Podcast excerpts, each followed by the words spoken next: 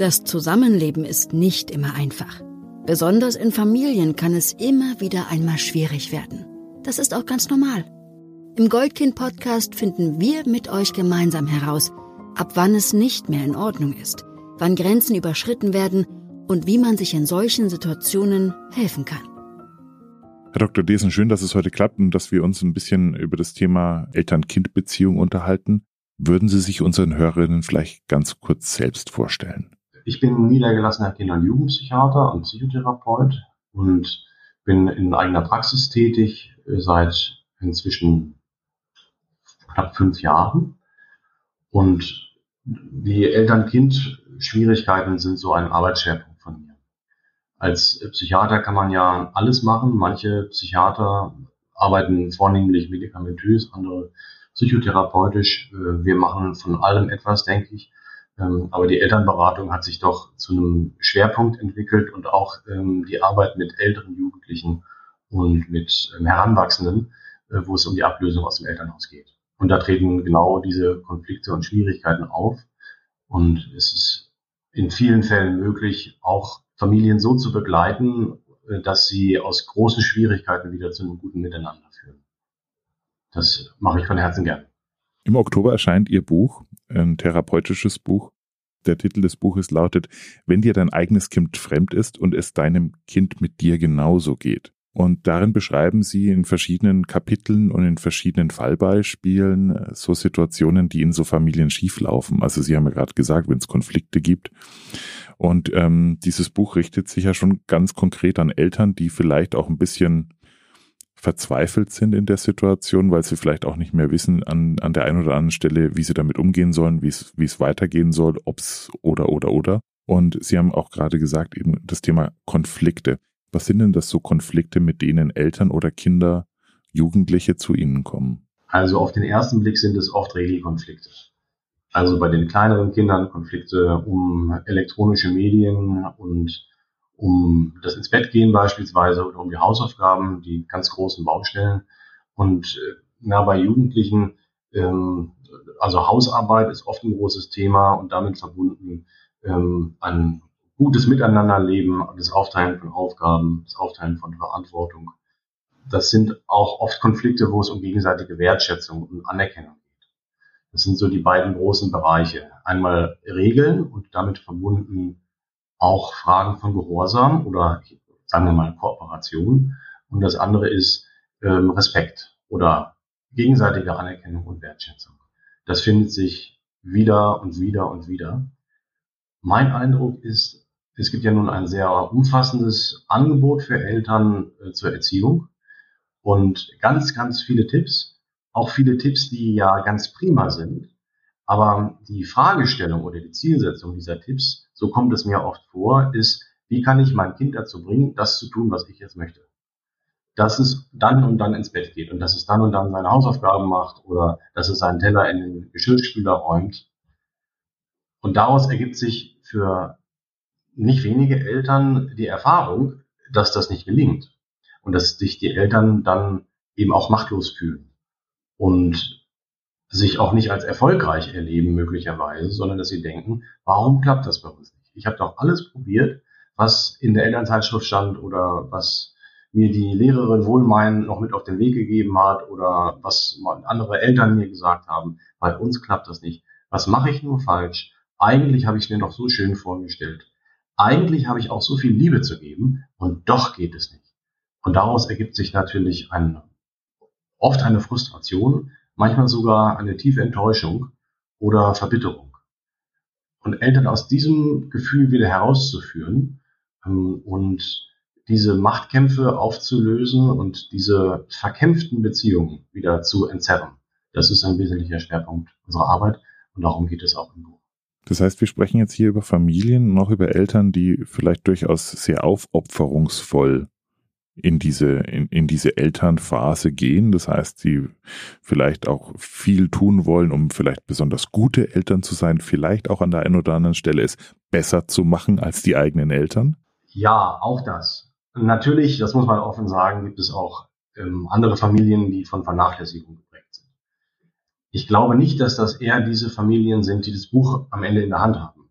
da gibt es viele andere Instrumente, auch äh, der Jugendhilfe vor allen Dingen, die diesen Familien Unterstützung geben sollen. Die Familien, die ich im Sinn habe, das sind oft wirklich aufopferungsvolle und engagierte Eltern, die kommen oder die, die gehen mit vollem Herzen in die Elternschaft und auch oft mit den besten Absichten. Und trotzdem ergibt sich daraus dieses Gefühl, es gelingt nicht zwischen uns. Und besonders tragisch ist es, wenn man einen, einen Weg für sich gefunden hat, wo man denkt, wenn er nicht gelingt, dann muss ich ihn nur noch intensiver versuchen. Ich muss noch mehr geben. Wenn die Beziehung mit meinem Kind nicht gelingt, dann muss ich noch intensiver zum Beispiel meinem Kind täglich meine Liebe zeigen.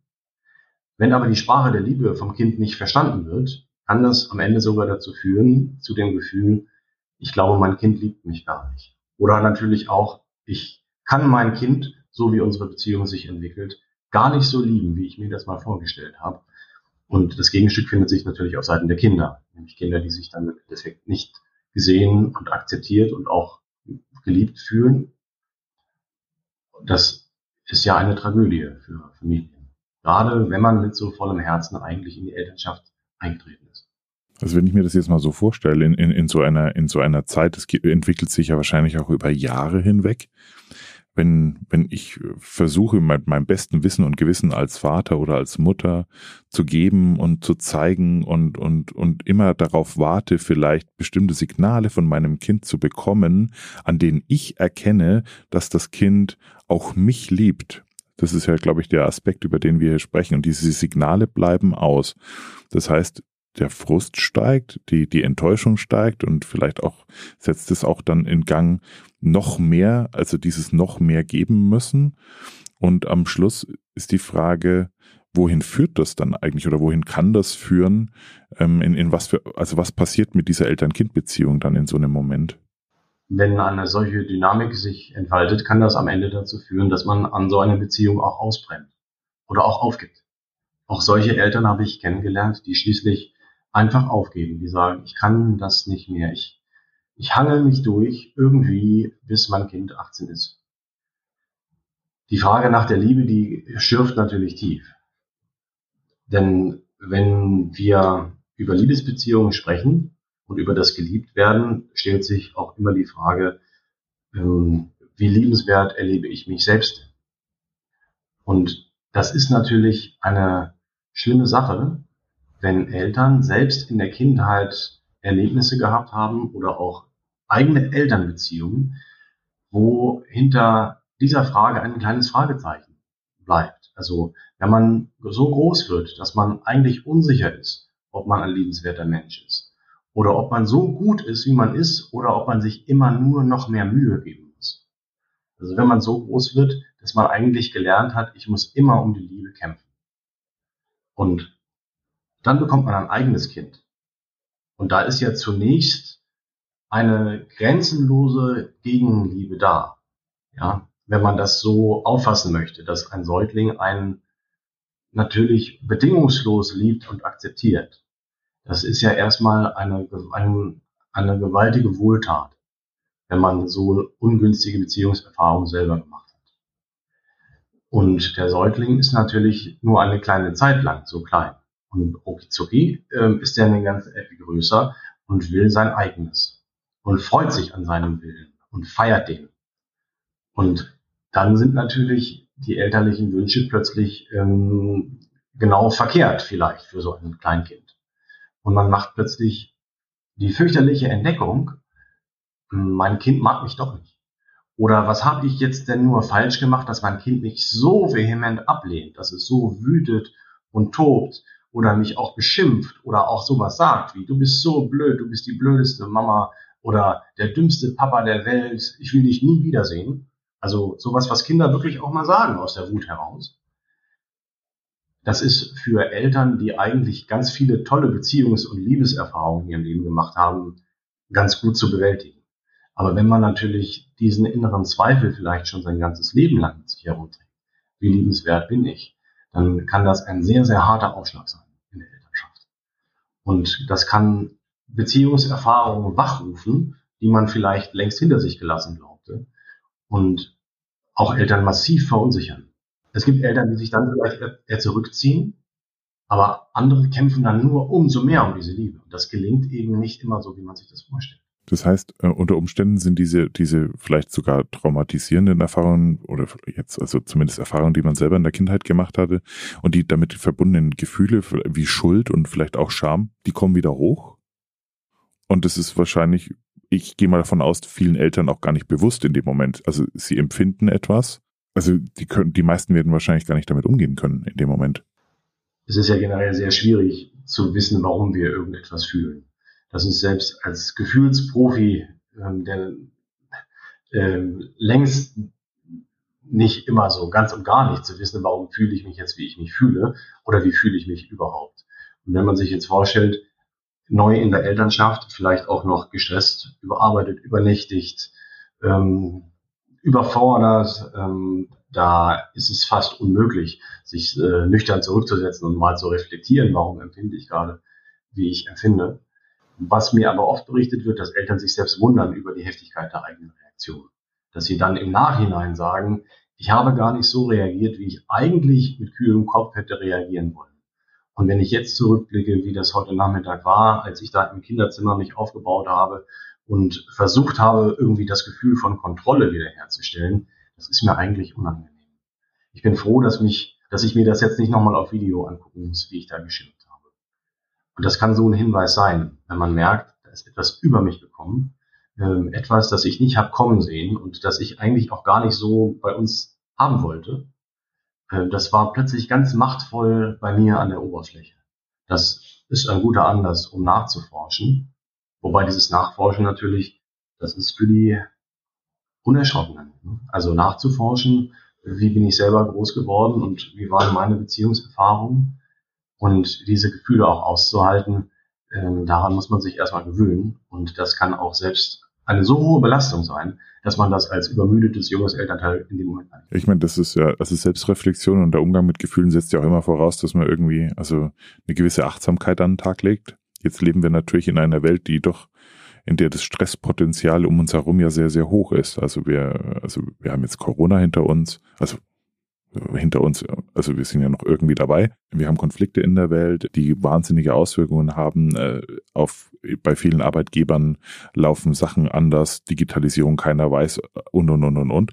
Und jetzt kommt dieses ähm, junge Familienglück und dann kommen diese Situationen mit, also wir leben eigentlich doch ja sehr, sehr gestresst.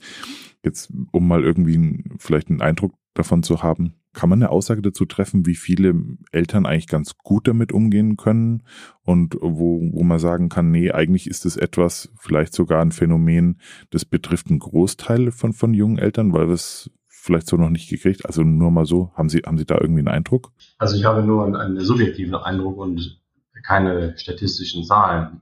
Aber ich habe eine wichtige Botschaft. Nämlich die Botschaft, ähm, Elternsein ist so kompliziert und man kann ganz, ganz, ganz vieles falsch machen, die möchte ich auf gar keinen Fall aussenden. Denn selbst wenn es so ist und man hat ganz schlechte Bindungserfahrungen selber gemacht und wenn es dann auch so kommt, dass man mit dem eigenen Kind in Konflikt gerät und darüber auch verzweifelt und die Beziehung auch mal eine Belastung darstellt, heißt das auf keinen Fall, dass diese Kinder dann schlecht groß werden. Wir wissen aus den Statistiken, dass ein erheblicher Teil der Bevölkerung keine sicheren Bindungserfahrungen gemacht hat. Und wir wissen aber auch aus der Bindungsforschung, dass diese Bindungserfahrungen keineswegs in Stein gemeißelt sind. So nach dem Motto, naja, die ersten fünf Lebensjahre waren nicht so toll, dann kann man da jetzt hinter die psychische Architektur einen Haken hintermachen. Das bleibt angekratzt lebenslang. So ist es nicht. Sondern wir wissen sehr, sehr genau, dass auch Menschen mit schlechten Bindungserfahrungen das nachholen oder nachholen können im Erwachsenenalter und dass diese selbst auch Wunden der Seele verheilen können und auch, dass es gut wird. Und deswegen möchte ich auf keinen Fall die Botschaft aussenden, liebe Eltern, macht auf keinen Fall einen Fehler mit eurem Kind, sonst ist es kaputt. Und das könnt ihr nie wieder gut machen. Diese Botschaft stimmt nicht, sondern ich glaube, dass die allermeisten Eltern es gut machen. Und auch die Eltern, die hier in die Beratung kommen, und selbst die Eltern, die nun ordentliche, knackige Konflikte mit ihren Kindern ähm, haben, die kriegen ihre Kinder auch ganz gut groß. Keineswegs ist es so, dass all diese Kinder später mit Ängsten und Depressionen und Selbstwertproblemen zu kämpfen haben. Das heißt, es ist erstmal ein guter Moment, um durchzuatmen als Elternteil und zu denken, na ja, ich glaube, eigentlich mache ich vieles auch richtig. Selbst wenn ich mal schimpfe und auch wenn ich mal ungerecht bin, man kann beispielsweise Kinder auch fragen. Man kann fragen, du fandest du eigentlich, ich war heute Nachmittag ziemlich ungerecht? Und dann könnten die Kinder sagen, ja, das stimmt. Oder manche Kinder sagen auch, nö, ich habe das schon, konnte das gut verstehen, dass du so geschimpft hast. Und dann weiß man's.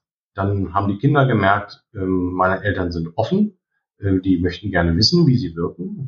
Denen kann man auch mal eine Kritik sagen. Und schon ist das Ganze nicht mehr so dramatisch. Also kurzum, ich weiß nicht, wie viele Kinder aufgrund dieser schwierigen Elternbeziehung tatsächlich in schwerer Not sind. Es sind vermutlich nicht so viele, wie man so denken könnte. Sie räumen in Ihrem Buch eher mit, auch mit einem, mit einem Vorurteil auf, und zwar dieses Vorurteil, was bedeutet eigentlich Liebe? Und äh, oft wird ja das, das Gefühl der Liebe mh, mm, und des Verständnisses gleichgesetzt mit Konfliktfreiheit. Sie beschreiben ja in Ihrem Buch auch, dass es ein Missverständnis ist. Ich habe manchmal den Eindruck, dass bei ganz vielen der Eindruck da ist, wenn Streit da ist, wenn Wut da ist, wenn Frust da ist oder oder oder dass das Gefühle sind, die es zu vermeiden gilt. Und wenn wir daran scheitern, dann, also wenn, wenn das nicht funktioniert, dann sind wir gescheitert, dann haben wir das nicht richtig gemacht, dann ist es keine Liebe. Können Sie vielleicht dazu mal ein bisschen was sagen, was, worum es worum es bei Liebe vielleicht wirklich geht? Also mit der Konfliktfreiheit muss ich, kann ich jetzt über mich selber sprechen. Zu mir selber bin ich schon, also da kann ich viel aussagen ich bin ja nicht mal zu mir selbst konfliktfrei. Ich bin ja nicht mal mit meinen eigenen inneren Anteilen, Bedürfnissen und Wünschen konfliktfrei, sondern wie jeder andere Mensch habe auch ich ganz viele Konflikte mit mir selber mal. Und auch an mir selber gibt es Eigenschaften, die ich vielleicht gar nicht so mag. Oder vielleicht sogar Eigenschaften, die ich kaum kenne, die mir selbst fremdartig vorkommen. Oder wenn andere Menschen sagen würden, und du bist auch so und so, dann würde ich sagen, nee, nee, so bin ich doch gar nicht und möchte das vielleicht gar nicht wahrhaben. Das bedeutet die Vorstellung, dass wenn ich jetzt einen Menschen liebe, dass ich zudem aber stets konfliktfrei bin und dessen ganzen Eigenschaften vorbehaltlos lieben und anerkennen kann, das ist eine Illusion. Denn ich kann das nicht mal zu mir selber. Und mir selbst bin ich ja nah. Bin mir selbst immer natürlich näher als einem anderen. Das heißt nicht, dass ich mich selbst immer wichtiger nehme, aber das heißt, dass ich mich selbst besser verstehen kann als einen anderen Menschen. Und wenn ich mir nun als gelungene Liebesbeziehung vorstelle, dass ich all das, was am anderen Menschen vielleicht auch mal komisch ist oder im Verborgenen liegt oder konflikthaft ist, dass ich all das bedingungslos lieben und akzeptieren und noch mehr lieben kann, das ist ja eine Illusion. Das geht gar nicht. Sondern im anderen Menschen ist stets auch das Fremde und das Widersprüchliche und auch etwas, was nicht gut verstanden werden kann und vielleicht auch etwas, was gar nicht verstanden werden will. Da kann ich noch so liebevoll verstehen wollen. Es gibt im anderen auch Dinge, die sind rätselhaft und ja, wirklich geheimnisvoll und widersprüchlich.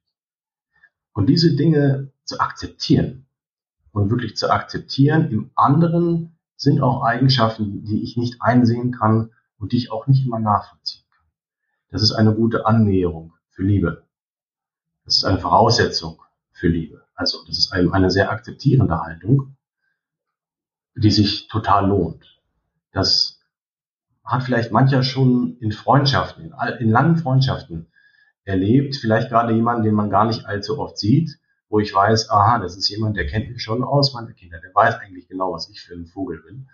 Und der hat das so, der hat das akzeptiert, der, der weiß das. Wir müssen darüber nicht immer drüber reden. Und wenn man diese Gelassenheit auch in die Beziehung zu seinen Kindern einbringen kann, dass ich eben weiß, in meinem Kind ist auch ein Anteil, den verstehe ich nicht. Vielleicht die Mathelehrerin, ja, vielleicht der Volleyballtrainer, die kennen diese Anteile in meinem Kind und mögen sie vielleicht sogar, aber ich selbst kenne diese Anteile kaum und vielleicht mag ich sie auch nicht. Und das ist okay. Wir kommen jetzt in dem Gesprächsverlauf ja auch unmittelbar zu dem Konflikt, über den wir eingangs ja schon gesprochen haben, das Thema Regeln. Denn es kann ja sein, dass ich Verständnis habe, warum mein Kind an der einen oder anderen Stelle so ist, wie es ist. Aber wenn es darum geht, vielleicht gemeinschaftlich im Haushalt Regeln zu haben, kann es ja sein, dass es hier zu einem Konflikt kommt, genau an der Stelle zu sagen, es ist mir, also ich verstehe es, aber wie geht man denn an der Stelle mit um? Weil ich könnte mir vorstellen, dass das könnte so eine Stelle sein für viele, die sagen, wie, wie entwickle ich eigentlich dafür genau an der Stelle ein Gespür, wo ich dann sage, hier ist auch wirklich eine Grenze. Ich möchte mein Kind lieben, ich möchte verständnisvoll sein, aber ich möchte auch mal ganz klar eine Grenze setzen, weil vielleicht das ein oder andere Verhalten nicht in Ordnung ist. Das ist für mich der Moment, um das Schlüsselwort bedürfnisorientierte Erziehung zu nennen. Das ist etwas, das oft falsch verstanden wird. Es gibt Eltern, die verstehen unter Bedürfnisorientierung, wir orientieren unser Familienleben am Bedürfnis unseres Kindes. Möchte das Kind Fruit Loops zum Frühstück, dann werden wir die kaufen, denn es soll ihm ja an nichts mangeln. Und wenn das Kind um 23 Uhr dann doch noch mal ähm, eine heiße Milch mit Honig möchte und noch eine halbe Stunde von seinem Tag erzählen, dann werde ich das auch an jedem Abend machen, denn ich möchte mein Kind nicht zurückweisen. Das ist falsch verstandene Bedürfnisorientierung. Die richtig verstandene Bedürfnisorientierung bedeutet, alle Menschen in der Familie haben die gleichen Rechte, haben die gleiche Würde und haben den gleichen Anspruch, dass ihre Bedürfnisse einigermaßen erfüllt sind. Das bedeutet, aus einem Regelkonflikt kann schnell ein Bedürfniskonflikt werden. Und so lassen sich diese Konflikte wesentlich besser lösen. Zum Beispiel, das Kind möchte nicht mithelfen. Also es, es lässt immer seine Sachen überall liegen, möchte nach dem Essen niemals mithelfen und ähm, ich muss alles hinterherräumen und jedes, jede Gabel, die ich mal anmale, bringt mir einen Konflikt. Wird es ein Regelkonflikt, stelle ich die Regel auf, wenn du deinen Teller nicht zurückstellst, dann kriegst du heute Abend äh, kein Handy oder sowas. Und dann haben wir einen ganz klassischen Machtkampf, der von den Eltern auch noch vielleicht in guten Absichten, aber letzten Endes meistens mit schlechten Folgen aufgestellt wurde. Die Eltern haben ein Spielfeld betreten oder vielleicht erst erschaffen, auf dem sie vielleicht niemals wirklich gewinnen können. Und vor allen Dingen ist es ein Spielfeld, wo es ums Gewinnen und Verlieren geht. Bedürfnisorientierung würde was anderes bedeuten.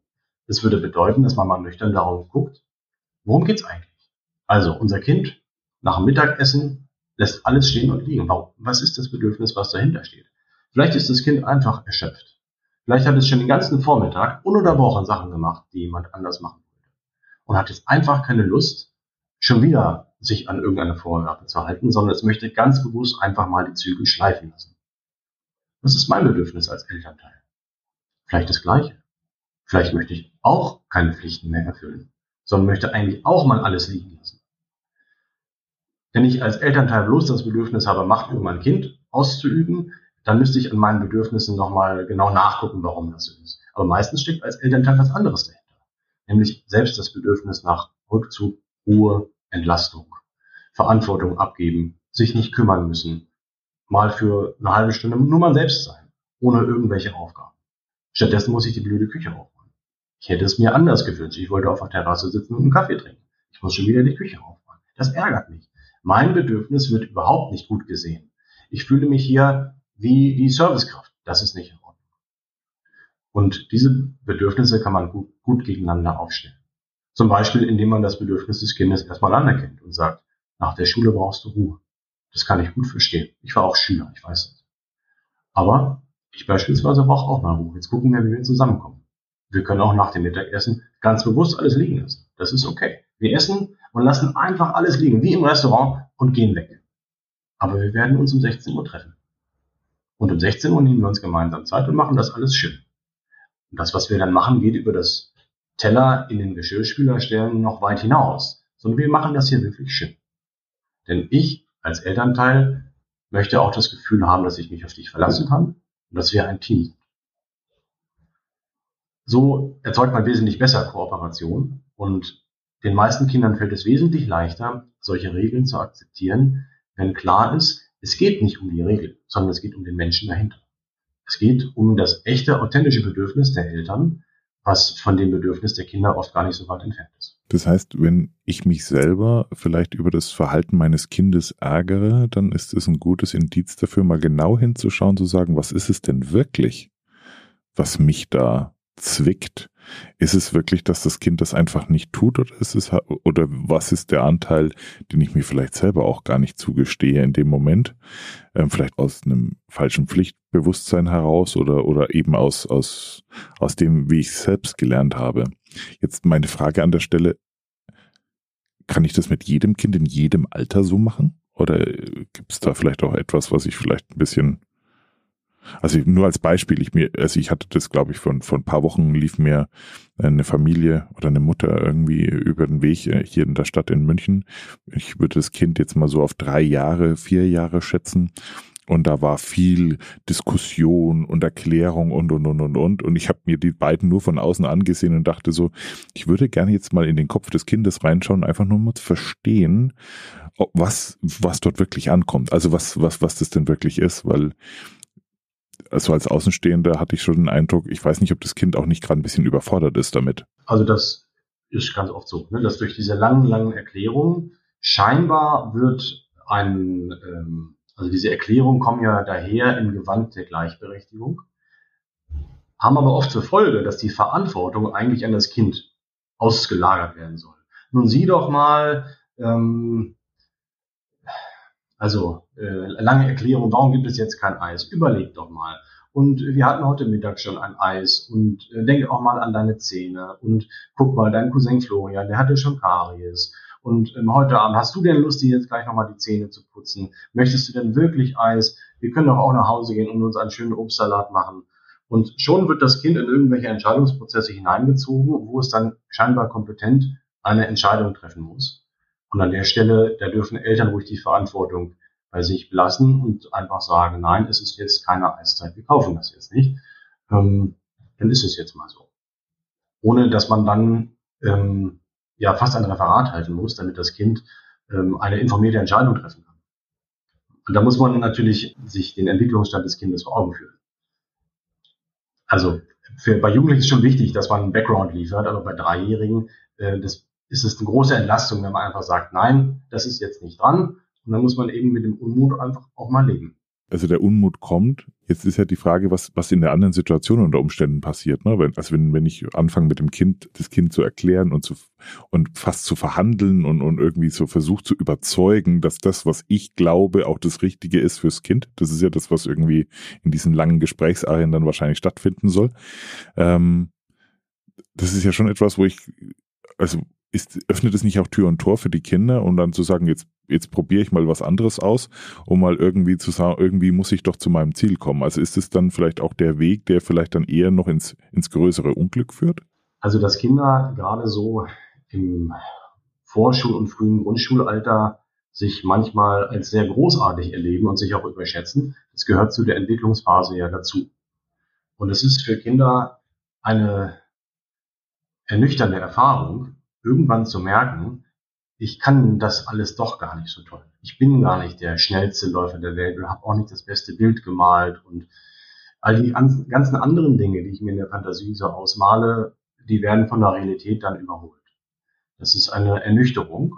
Man könnte auch sagen, es ist eine gewisse Verletzung oder Kränkung für Kinder, die zur Entwicklung dazugehört.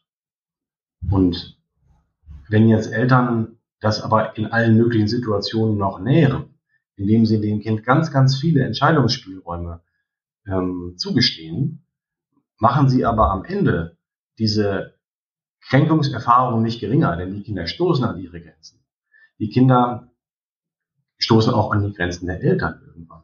Nur dass das dann eben nicht mehr ruhig formulierte Grenzen sind, sondern dass Eltern in einigen Fällen so lange den Kindern Entscheidungsspielräume beimessen, bis sie selbst als Eltern nicht mehr können. Und dann geht es eben nicht mehr ruhig zu, sondern dann wird geschimpft.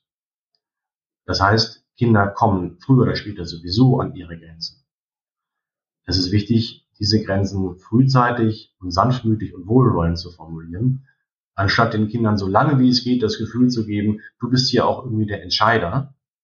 Aber am Ende, wenn es darauf ankommt, entscheide ich und hau mit der Faust auf den Tisch wir sprechen jetzt hier mit Eltern oder über Eltern vielleicht, bei denen jetzt vielleicht im Laufe der letzten Jahre viel schiefgelaufen ist. Ja, also die wirklich sagen, um Himmels Willen, ich weiß nicht mehr ein und aus und äh, ich, ich, ich weiß nicht, ähm, wie, wie ich da jemals wieder rauskommen soll. Da ist jetzt schon so viel schief. Wir sprechen nicht mehr richtig miteinander. Mein, die Kinder haben sich zurückgezogen. Es ist nur noch Trotz und es ist eigentlich nur noch ein gegenseitiges Verletzen da. Also wir haben ja, ne, also dieses, ähm, diese, diese Machtspiele und, und dieses gegenseitig Verletzen und die, die vielleicht gar nicht mehr rauskommen. Was können die denn tun? Oder was, was wäre denn hier ein guter Weg, um zu sagen, wie, wie kommt man denn wieder zueinander? Das ist natürlich eine große Frage, auf die es keine knackigen, einfachen Antworten gibt. Ich glaube, sehr wichtig ist, sich vor Augen zu führen, man muss es nicht alleine schaffen. Und man hat es auch nie alleine geschafft. Also der Weg, den ich mit meinem Kind gegangen bin, den bin ich nicht alleine gegangen, selbst wenn ich alleinerziehend bin und keine Unterstützung durch Familie hatte.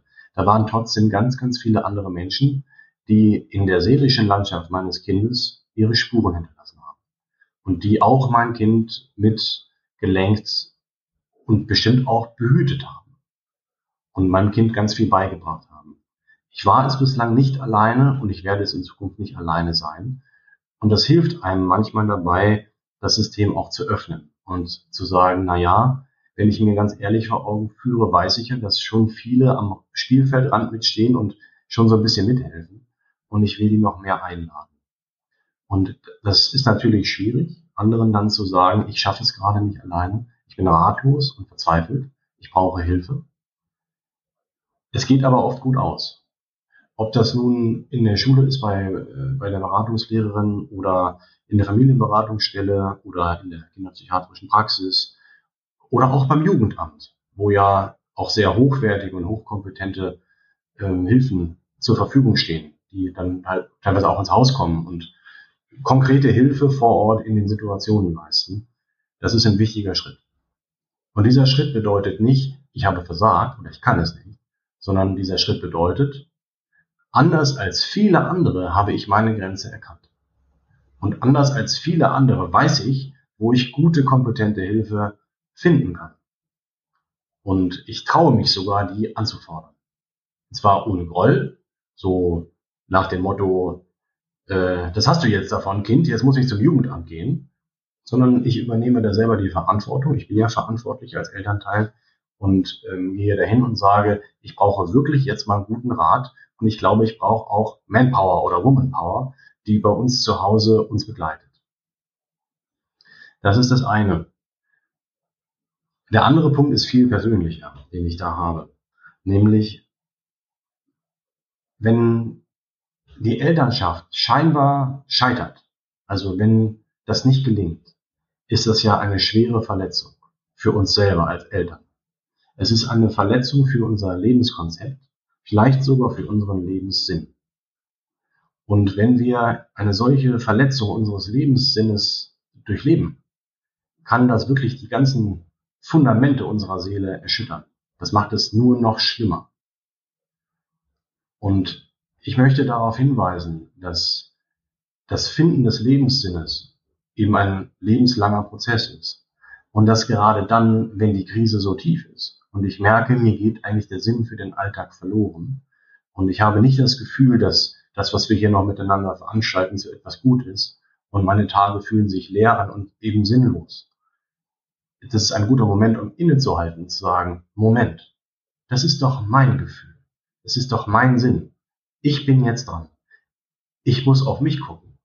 Ich sollte gar nicht so sehr auf mein Kind gucken, jetzt jeden Tag aufs Neue, auf jeden Konflikt, sondern jetzt ist erst recht ein Zeitpunkt, wo ich mich auf mich besinnen sollte und sagen sollte, ich brauche ein bisschen Abstand und ich will mein Leben für mich neu ordnen. Worum soll es bei mir gehen? Wie kann ich meinem Leben einen neuen Impuls geben, sodass ich aus mir selbst wieder heraus glücklich sein kann? Das ist schwer, aber schon allein darüber nachzudenken in so einer Krisensituation kann die Sache manchmal entschärfen, weil es eben dazu führt, dass ich nicht nur auf den anderen schaue oder auf das Kind oder auf den Partner oder die Partnerin, die das nicht so macht, wie ich das möchte, sondern ich schaue wieder auf mich. Und ich übernehme auch Verantwortung für mich selber, indem ich sage, ich will meinen Lebenssinn wieder in meine Hände nehmen und werde auch darum kämpfen. Und weil ich diesen Kampf ernst nehme, habe ich gar nicht die Zeit, mich um jeden kleinen Konflikt im Alltag so zu kümmern wie bislang, sondern ich muss einfach manche Dinge auch so lassen, wie sie sind und so akzeptieren, wie sie sind, damit ich überhaupt wieder Kraft habe für mich selber.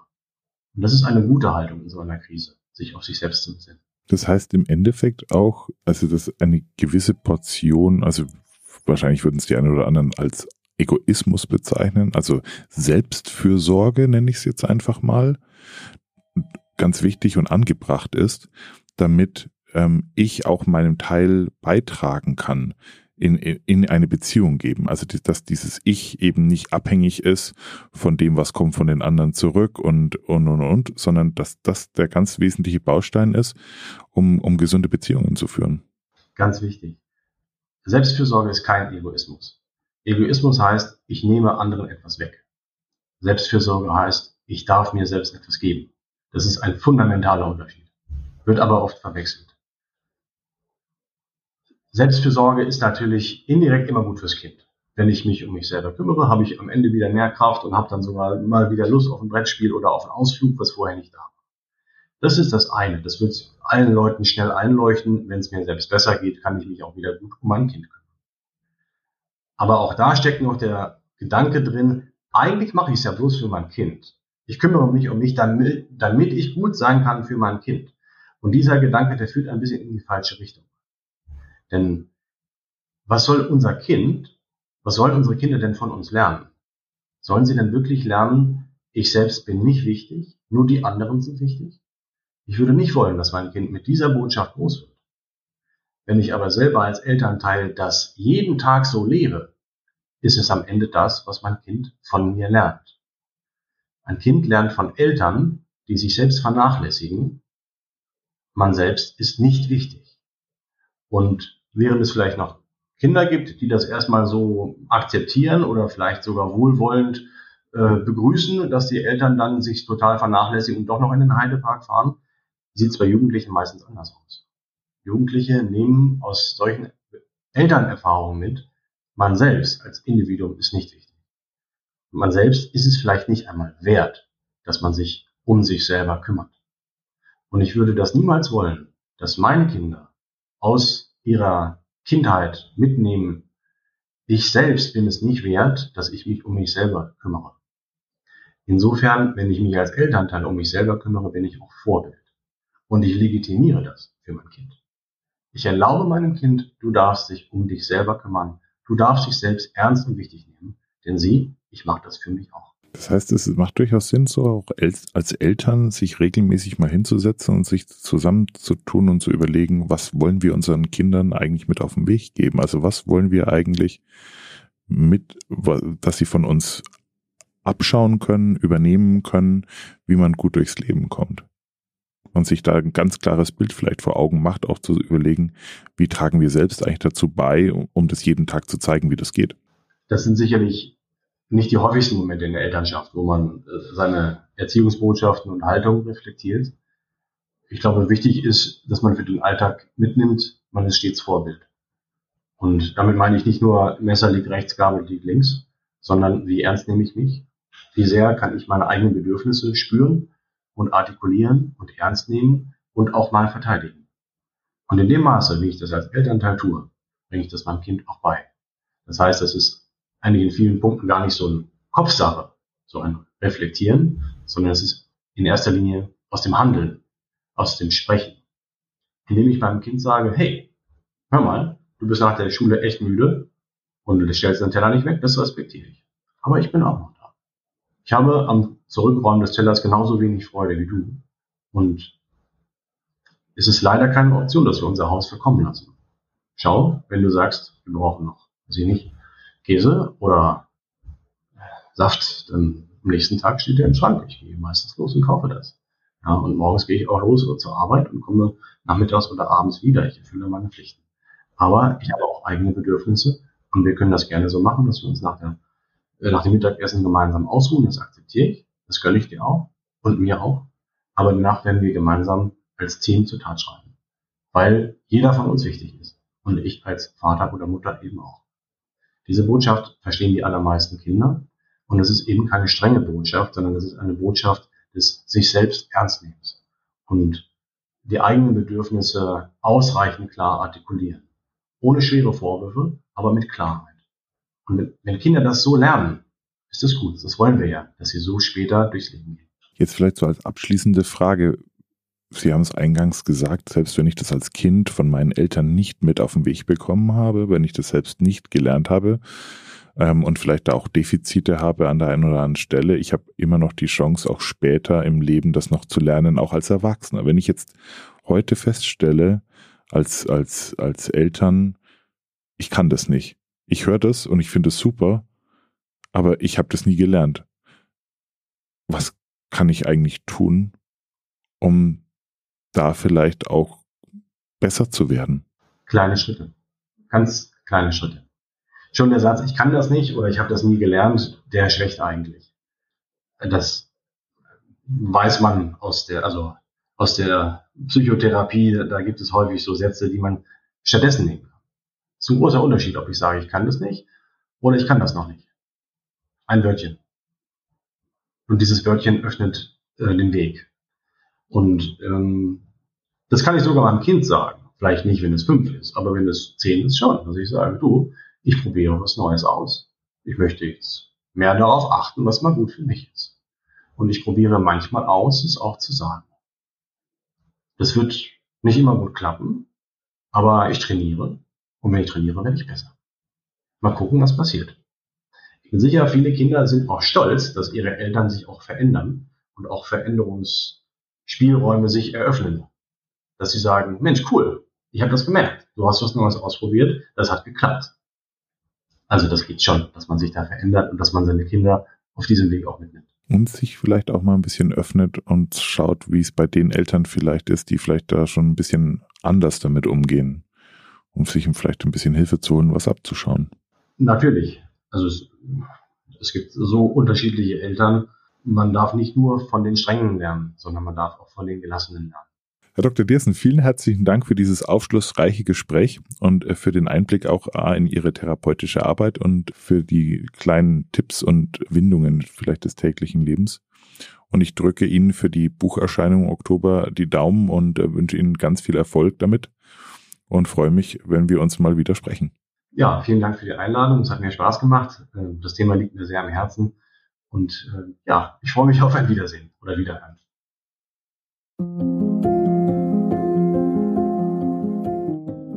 Vielen Dank fürs Zuhören. Wenn dir diese Episode des Goldkind Podcasts gefallen hat, folge uns bei Spotify, Apple Podcasts oder wo auch immer du gerne Podcasts hörst. Unter goldkind-stiftung.com findest du weitere Informationen und hilfreiche Tipps und Tricks für die herausforderndsten Situationen des Zusammenlebens.